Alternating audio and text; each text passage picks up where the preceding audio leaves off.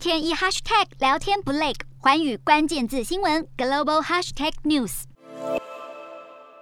有七万六千粉丝追踪的莫里森微信公众号，在未知会他本人和澳洲政府的情况下，在今年一月被改名为“澳华新生活”。原本出现在账号上的莫里森照片已被拿下，账号也被改为分享中国政府的宣传文。每日电讯报报道，莫里森政府过去是委托位于中国的中介处理微信公众号事宜，并且固定每星期分享澳洲政府的讯息。一位不具名澳洲政府官员证实，中介自从去年七月起无法登入微信公众号。虽然中介是试图与微信交涉，并且要求恢复莫里森的公众号，但始终没有结果。报道称，中国微信所属的腾讯公司被认为是中国密切监控的对象。微信是目前澳洲华人最广泛使用的社交平台，因此，澳洲国会安全及情报委员会认为，莫里森的微信公众号被盗用是中国管制言论延伸至海外，并且在民主国家实行政治干预的确凿证据。不过，对此，中国外交部撇清关系。澳大利亚有关政客微信账户的事儿，是他同微信之间的事情，我在此不做评论。